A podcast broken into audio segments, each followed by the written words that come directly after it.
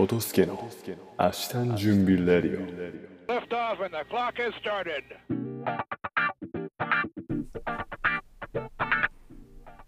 2022年10月28日。皆様いかがお過ごしでしょうか？トトスケです。このラジオは私トトスケが日頃感じたことや発信したいことを好き勝手に話す守備一貫鉄頭鉄尾自己満足ラジオでございますはい。また前回から時間が、えー期間が空いてしまいました。が、えーようやく、えー渡航準備が一段落した感じですね。まあ、といってももうすぐ週明けには旅立つんですけれども。はい。えー、っと最近のことで言うとほんと準備ばっかりでバタバタしててまあ一日もうあの仕事も引き継ぎ終わって、まあ、あとやることもなくなってきたんでもう有給休暇の消化というかもう目的のない休みを取ったりしてました。で、まあ、今日どこ行こうかと家族で。じゃああっちの方行ってみよう。で、まあ、ざっくりこう、まあ、まあ、山登りに行こうと。で、準備して出発したものの、いや、こっちに行ってみたいと。動物園に行ってみたいっていうことで、まあ、途中、動物園、あ、じゃあ動物園行こうかって言って、で、まあ、動物園行って、まあ、ビビリの息子はですね、ヤギに餌やるのも全然できないんですけど、そこの牧場はですね、まあ、平日っていうこともあって、こう、飼育員さん、飼育員さんがつきっきりでお世話をしてくれて、あの、ひよこの餌やりだったり、モルモットに人参をあげたりと、まあ、ビビリの息子にとってはちょうどいい、えー、可愛い動物たちと触れ合える、えー牧場に行けて、まあ、よかったなと。で、やっぱこう、目的のない有給はいいですね、優雅で。なんか今までこう、あ、じゃあ、この日に休みを取るから、ここに行きたい。じゃあ、この時間までにここに行って、これをしないとこれを楽しめないみたいな感じで、こう、スケジューリングされたものをこなすっていう感じだったんですけど、楽しむためにも。まあ、あ、じゃああっち行こっか。いや、こっち行ってみたいね、みたいな感じで、その場、その場で決めて、ふらふらするっていうのも、なかなかリフレッシュできるものだなと思いました。で、えっ、と、まあ、この時期になってくるとですね、会社員の皆さんは、年末調整が始まると思います。で、自分もまさにもう日本で手続きできる時間が限られてるので、もうバタバタ準備してたんですけど、まあその時にですね、ふと、えー、あ、この書類ってここに出せばいいんだっけ？みたいなことを同僚、まあ先輩たちと話してる時にですね、あ、ここでいいですよと。で、自分のその申請書の紙を見てですね、あれ、トドスケさん、それだけですかと。まあ言ったら、生命保険だったり、えっと自分で出してる分の保険控除のためにこれだけ払ってますよっていう証明書を貼り付けるんですけど、で自分はもうほとんど生命保険はまあ会社ので入ってて、あとはもう地震保険、家の地震保険の1枚だけペタって貼ってるだけだったんですよ。で、それ見て、あ、これ、これだけなんですかと。で、あ、自分も、はい、これだけです。で、その人の紙を見ると、もう保険料の紙がベタベタ貼ってたんですよね。で、もう自分こんなに入ってるんですけど、大丈夫なんですか？みたいな感じで言われて、で、まさにですね、ここはあの、自分が昨今、勉強してる資産運用だったりお金の話に絡んできて、まさに今年の初めに保険をバッサリ断捨離したところなんですけれども、まあですね、ちょっとここの話を、その同僚の人にもですね、いや、実はこういうことがあってっていうのを説明した話をちょっとここでしようと思いまして、まあ、自分もですね、まずまずの認識として、まず、社会人になったらまず保険に入らないといけないと。で、子供が生まれたら、ちゃんと保険に入らないといけないだろうという、その漠然としたその認識。で、保険に入ってるの、あ、入ってます。おお、じゃあ立派だね、みたいな感覚がですね、やっぱ日本人あると思います。で、自分もそういう感覚でした。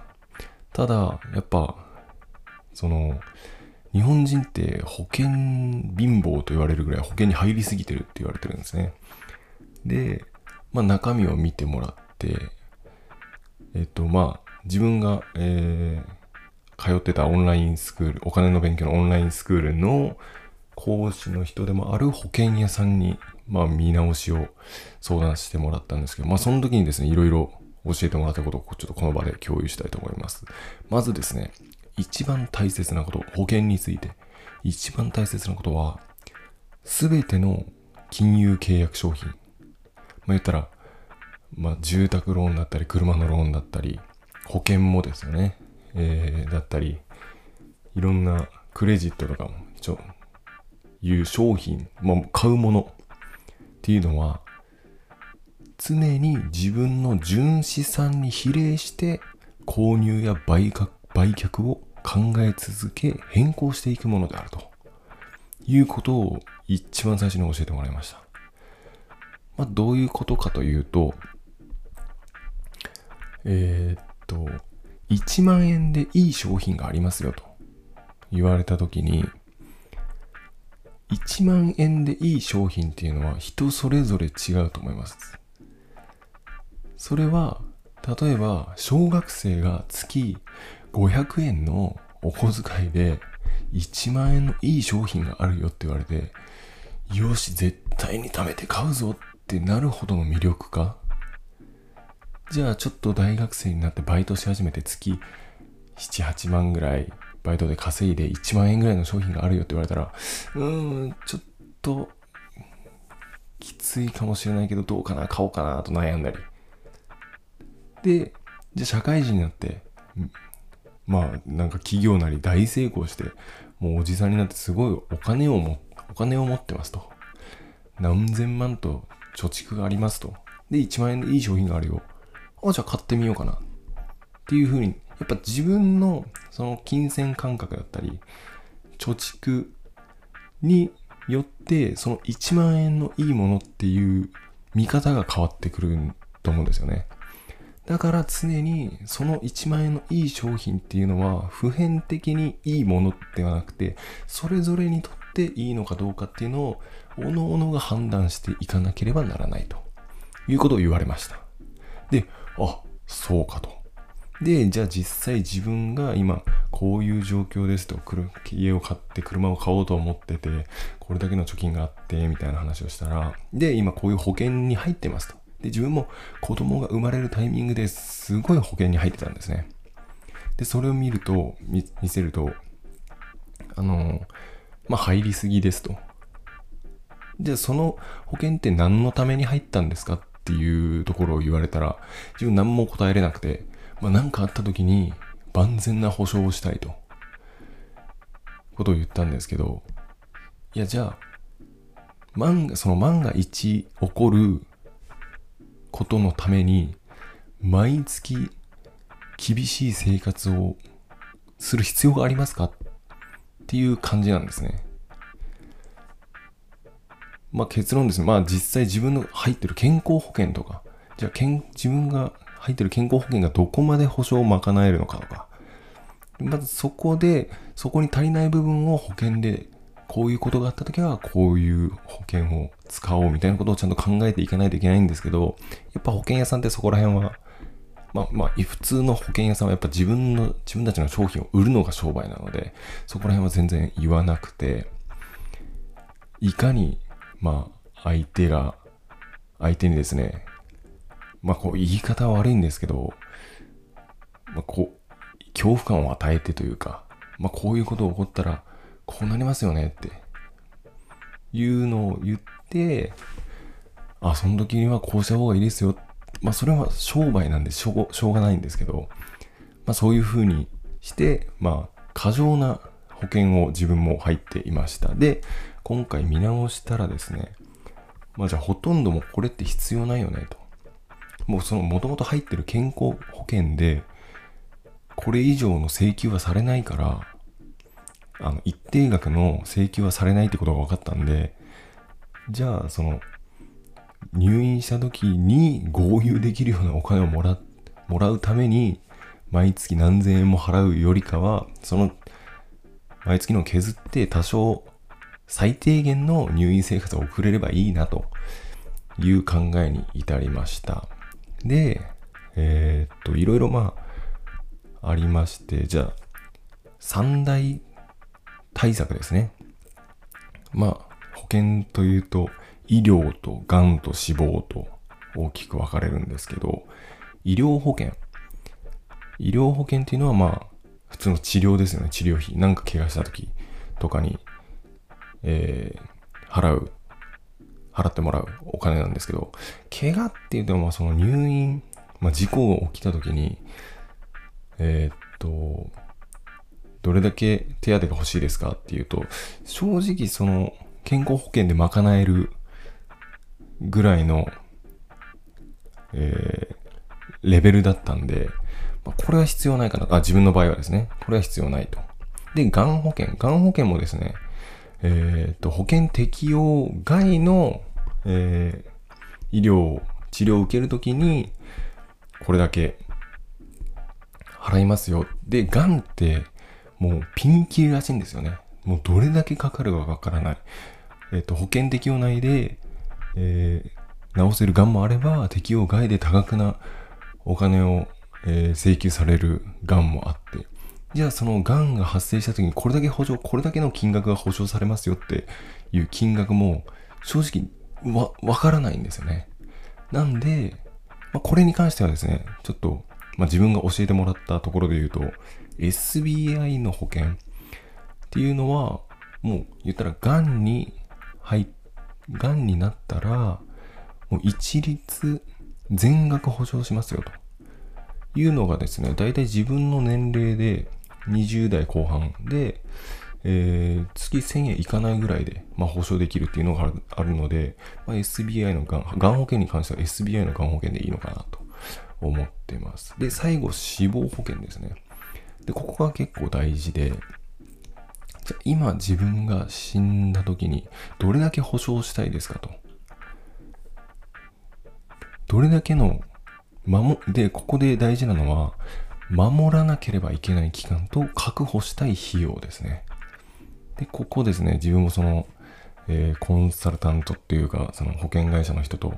会話したんですけど、自分の場合は、末っ子、まあ今で言うと、娘、0歳の娘が大学を卒業する22歳までという期間、22年後まで確保したい費用は、大学生活を出る。または、生活費、生活するだけのお金を賄える。今自分が死んでもそこまではちゃんと生活させてやりたいという、まず定義を決めます。で、ここら辺はもう本当に親のエゴで、いや、これだけの生活じゃ足りないからもっと、あの、月ね、3万円でも5万円でも、いいもの食べて、えーいい経験をして、もっと大きくなりたいっていうなら、これだけが必要っていうのは、やっぱそれぞれ変わってくると思うんですよね。で、今のまあ生活レベルとかを鑑みて、これだけの費用がこれだけ必要だと。でもお前は高卒働けているなら高校までの期間でもいいんで。っていうのはまあ、それぞれ親で決めていただいて、自分の場合はもう大学を最低限出れるまでは保証したいっていうので、あ、じゃあこれ、今、えー自分が亡くなったらこれだけ足りなませんと。ってなった時にですね、日本の社会保障制度っていうのが結構いろいろありました。教えてもらいました。で、ここら辺も一般の保険の人からは全然聞かないんですけど、まあ、ここら辺では、あのー細かい話ははしょりますけど、まあ結構制度はですね、日本は、えー多いです。っていうのも、まあ毎月自分たちはもう社会保険料っていうのは高い税金払ってますから、それぐらいやってもらわないといけないんですけど、まあ、遺族年、遺族基礎年金だったり、遺族厚生年金、一人親助成金、死亡退職金、これとまた別に会社から退職金とか出ると思うんですけど、まあ、こういう保証がありますよと。じゃあ、その保証が最低限、えーある上でいくら足りませんかっていうのを算出するとこれだけ、大学卒業子供が大学卒業するまでに足りないからあじゃあ今自分が死んだらこれだけのお金を受け取れるようにしておこうっていうのが本来あるべき保険のかけ方だと思うんですけど自分はもうそれも知らずに、えーただあこういうことあったら怖いないやこういうことあったら怖いなっていうのでどんどん入ってたっていう状況だったんですね。はい。なんでまあ言ったら今自分が死んでもらわないといけないお金と10年後に自分が死んで、えーもらわないといけない金額って全然違ってくるんですよでその頃には貯蓄も溜まってるだろうしっていうのを考えるとまあ本当に3、4年、5年とかそういうスパンで保険の見直しは大事ですよっていうことですね。一番最初に言った、え自分の純資産に比例して購入や売却を考え続け変更していくものであるということが大事だっていう話をですね、えーその同僚の人に30分ぐらい力説しま力説しました。会社で。いやもうほんとこういう制度があって、これだけ大事なんだよと。で、その人もですね、ちょっと、すごく聞いてくれるもんでもう気持ちよくなっちゃって、すごい喋ってましたね。で、その人は、あの、NISA とか